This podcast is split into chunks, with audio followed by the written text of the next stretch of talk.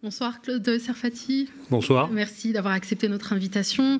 Euh, vous, vous posez une sorte de paradoxe. En gros, vous dénoncez des dépenses militaires énormes pour un pays comme la France et vous constatez qu'elles ne suffiront pas à hisser notre pays au rang auquel il aspire dans le monde. Oui, alors vous avez bien fait de rappeler euh, l'augmentation considérable des dépenses militaires, mais comme je suppose que la plupart des gens qui suivent cette émission et les Français en général perdent le sens des nombres quand il y a plus de 9 zéros, euh, j'ai fait un petit calcul. La seule augmentation des dépenses militaires pour cette loi euh, équivaut à la pérennisation sur 7 ans de plus de 300 000 postes de soignants, ou, puisque vous venez de l'aborder dans le thème précédent, représenterait une augmentation pérennisée sur 7 ans de plus de 25% du budget d'éducation. Ça permettrait, en passant, euh, de pourvoir, disons, un poste d'enseignant devant euh, chaque classe et de commencer à mettre fin au séparatisme social que l'enseignement privé organise, comme euh, l'ont rappelé les jeunes qui m'ont précédé. Donc, ce sont des sommes énormes, des ponctions énormes qui sont exercées sur l'économie et la société française. on voit la dimension, mais c'est en même temps des sommes qui sont insuffisantes par rapport aux ambitions de la France, parce que, comme je le dis dans l'ouvrage que vous avez cité, euh, la, boxe, la France boxe aujourd'hui euh, au-dessus de ses moyens, comme euh, dit le, proverbe anglais, c'est-à-dire que le déclin à la fois industriel de la France et de sa place géopolitique dans le monde, dont la débâcle au Sahel est, une preuve la plus récente, fait que ces sommes ne, suffisent pas à, à, pallier à ce déclin de la France. les députés parlent d'une armée échantillonnaire, les think tanks favorable euh, au groupe militaire euh, parle d'une armée bonsaï, euh, c'est pas moi qui dis qu'aujourd'hui l'armée française est insuffisante. Donc, est-ce que c'est pour cette raison que vous, allez jusqu'à dire, hein, dans un entretien accordé à un reporter, qu'Emmanuel Macron perpétue le chaos mondial? Oui, bien sûr. Euh, on aurait pu commencer également par là. Il mm. est clair que euh, ces sommes ne sont pas faites pour se défendre contre des ennemis, elles sont pour être euh, actives, proactives, disons, dans le désordre mondial. Il s'agit de maintenir des milliers de soldats au Sahel. Il y a eu plus de 10 milliards d'euros de dépensés depuis 10 ans dans les opérations Serval et Barkhane. Aucun bilan n'est fait et l'armée française continue à être présente. Il s'agit de lever le pavillon, comme disent les militaires, euh, dans l'océan Pacifique pour prétendre être une puissance d'équilibre entre les États-Unis et la Chine qui dessine le prochain conflit mondial. Euh, on, voit bien que la France veut être proactive dans ce chaos mondial. Il s'agit bien sûr, on pourra y revenir également, d'être, disons, à l'avant-garde de la militarisation de l'Europe. Est-ce que cet investissement pourrait pousser justement d'autres pays de l'Europe à, faire de même et à, imaginer une défense européenne comme celle qu'aimerait voir Emmanuel Macron oui, alors les, autres pays euh, sont aussi engagés plus ou moins dans la militarisation et ils n'ont pas attendu la France pour le mm. faire, mais c'est clair que la France veut être aux avant-postes, elle revendique euh, cette position, qui est une position illusoire bien sûr, comme le montre la guerre en Ukraine, lorsqu'il s'agit de se défendre les armées européennes, l'Ukraine d'abord, mais les pays européens se tournent vers les États-Unis. Donc il est clair que la militarisation de l'Europe dessine quelque chose qui s'appelle une défense européenne, mais qui clairement, et le président Macron vient de le rappeler aujourd'hui en Moldavie, qui est clairement destiné à n'être qu'un pilier européen de l'OTAN, c'est-à-dire effectivement de se positionner au sein de ce que j'appelle le bloc transatlantique dans ce désordre mondial. Alors on pourrait vous rétorquer que c'est de l'angélisme de plaider pour un désarmement de l'État français, alors que les grandes puissances structurantes, hein, comme la Chine et les États-Unis ainsi que les pays émergents, sont dans la course aux armements, renoncer à construire une armée puissante, n'est-ce pas d'une certaine manière renoncer à sa souveraineté?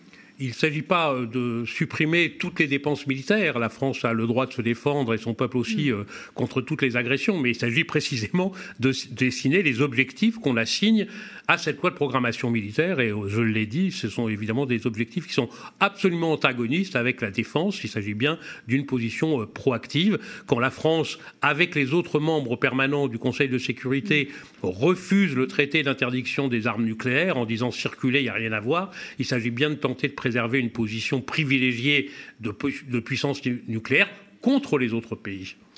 Donc l'enjeu est énorme pour l'armée. Est-ce qu'on peut dire aujourd'hui qu'elle est qu'elle constitue un pouvoir dans le pouvoir? L'armée est un État dans l'État qui se renforce alors que, vous disiez aussi tout à l'heure, hein, l'hôpital public ou l'école publique s'affaiblissent ben, Je dirais que la loi de programmation militaire amplifie ce que j'ai analysé depuis mm. quelques années, c'est-à-dire cet enracinement de, de l'armée dans l'État qui est ce pilier, hein, cette colonne vertébrale de l'État français. Je l'ai longuement expliqué et je l'explique encore à partir de 1958, quand De Gaulle a reconstruit en quelque sorte un État fort, et il l'a reconstruit à partir de l'armée et de la haute administration, mais de l'armée pour ce qui nous intéresse. Et la loi de programmation militaire en est une confirmation, j'allais dire une amplification mmh. exemplaire. Effectivement, le, service public, lui, s'affaiblit. Euh, l'armée euh, voit des moyens, ses moyens décuplés. Et par là, vous pointez hein, ces contradictions. Pas on n'a pas d'argent, euh, trop de dettes pour pouvoir refinancer nos services publics ou lutter contre la faction. En même temps, le président arrive à débourser 413 euh, milliards euh, d'euros euh, de budget pour les armées. Où est-ce qu'il trouve cet argent magique? Bah, Il le trouve dans, la poche des, salariés qui continuent à payer des impôts directs et puis la masse des Français qui payent des, impôts indirects. et, sachant qu'on vient de le revoir encore, les, euh, fortunes, les grandes fortunes et les, classes dominantes sont largement exonérées d'impôts. Il y a euh, plus de 200 milliards d'aides aux entreprises mm. qui ne font l'objet d'aucun contrôle, d'aucune évaluation. Donc oui, oui, oui, bien sûr qu'il y a de l'argent, mais cet argent, on est en train de plus en plus de le ponctionner à la fois sur les, euh, les contribuables salariés pour, pour, l'essentiel, et puis également de détruire les services publics, parce que comme il n'y a plus assez d'argent, on détruit ces services publics pour maintenir l'armée et la police. Quelles pourraient en être les conséquences? Les conséquences hmm. extérieures, c'est que la France continue à participer à ce chaos, donc elle va hmm. effectivement continuer à engager des opérations militaires de façon sans doute plus prudente qu'au Sahel, mais continuer à engager ces opérations. Et puis, euh, c'est aussi ce qui devrait nous inquiéter, et c'est pas sans relation avec le débat précédent, c'est hmm. aussi un renforcement de l'ordre sécuritaire en France.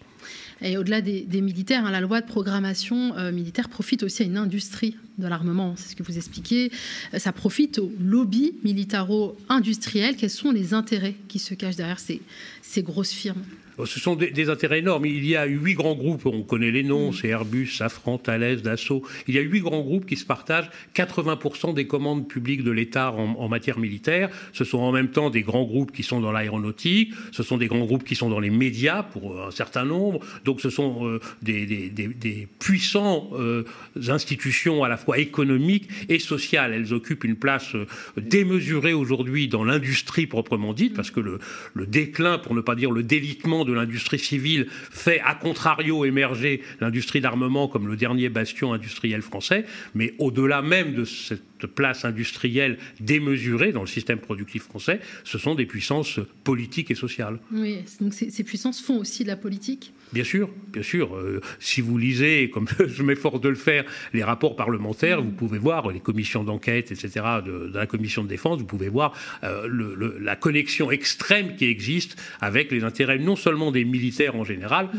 mais des industriels de l'armement en particulier. Oui, Dassault était, typiquement, Dassault était aussi sénateur euh, par ailleurs dans sa circonscription euh, dans les Oui, et puis euh, euh, les députés qui sont, qui sont élus dans les circonscriptions où il y a des industries militaires sont nommés responsables des commissions de défense au Sénat ou à l'Assemblée. Enfin, oui, oui, bien sûr, les liens politiques et maintenant médiatiques de, du lobby militaire sont extrêmement importants. Est-ce qu'il y a des forces parlementaires et politiques qui peuvent résister au lobby des militaires et des, des industriels de l'armement?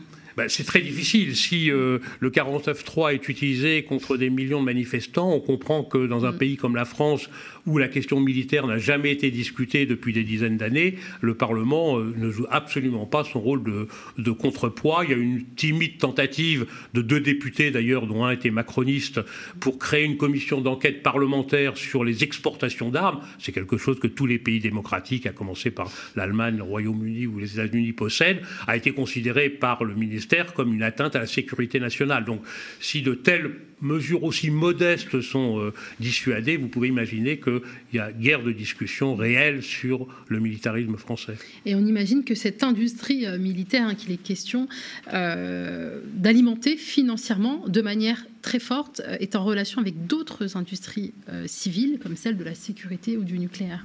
Oui, bien sûr. Le, système militaro-industriel s'est élargi en un système militaro-sécuritaire. Il est mm. clair que les groupes aujourd'hui de l'armée sont fortement engagé dans la sécurité, qui a des, des finalités civiles que, que, vous connaissez. Et effectivement, c'est une forme d'expansion de, tentaculaire, en quelque sorte, du noyau de l'armement vers la sécurité, vers l'aéronautique, vers le nucléaire aussi. Euh, mm. Il y a dans euh, la, la, volonté de reconstruire quatre centrales nucléaires à l'horizon 2030, il y a un lien civil, il y a un lien absolu avec l'arme nucléaire. Hein. Dans le nucléaire, vous ne pouvez pas dissocier le militaire et le civil. Et j'imagine qu'il y aura aussi une forme de transfert, de relation entre surinvestissement dans l'armée et technologie policière à l'intérieur du territoire. Bien sûr, bien sûr. Les technologies elles-mêmes sont déjà euh, mises en œuvre. Ce sont les mêmes groupes qui fournissent les drones euh, pour l'armée ou pour, euh, ou pour la police. ce sont les un certain nombre de technologies qui sont, qui sont identiques. Il y a aussi beaucoup de spécificités dans le militaire, bien sûr. Mais en tout cas, oui, bien sûr, il y a une convergence qui n'est pas simplement technologique, qui est que euh, de plus en plus, l'ennemi extérieur et l'ennemi intérieur, euh, euh, les frontières entre eux s'émoussent et donc font converger le sécuritaire et le militaire. Vous l'avez rappelé, la France consomme beaucoup d'armes et on en vend surtout aussi beaucoup. Un pays qui vend autant d'armes peut-il avoir une diplomatie vertueuse? Ben, C'est ce que je disais tout à l'heure en réponse à votre question, euh, euh, disons, qui demandait si c'était pas dangereux de se, euh, de, se désarmer en quelque sorte. Là, on a dans, dans les ventes d'armes, sans, sans aucune éthique, sans aucune justification morale, sans aucune réserve, et je viens de le dire, sans aucun contrôle mm. parlementaire, on a bien une illustration, disons, de la politique militarisation du monde proactif dans lequel s'inscrit la France lorsqu'elle vend des armes à des pays qui non seulement les retournent contre les peuples, mais parfois contre leur propre peuple. Et est-ce que la guerre en Ukraine, elle peut être analysée sous le prisme des effets euh, d'aubaine recherchés par les, différents euh, lobbies militaires? C'est un effet d'aubaine, oui. C'est pas euh, une thèse complotiste que, de le dire. Je pense qu'il faut euh, évacuer euh, la dimension complotiste. J'ai depuis maintenant 20 ans publié un livre qui s'appelle La mondialisation armée, dans lequel j'expliquais que, à l'encontre de tout ce qu'on nous vendait sur la mondialisation heureuse, c'était au contraire la militarisation du monde qui se dessinait. C'était au début des années 2000, et je pense que cette hypothèse a été pour le moins confirmée. Cette guerre n'est pas prête de de s'arrêter. Il y a des intérêts beaucoup plus. Non, elle ne euh, va pas s'arrêter et surtout, elle va se déployer de plus en plus une fois que le sort de la Russie sera réglé.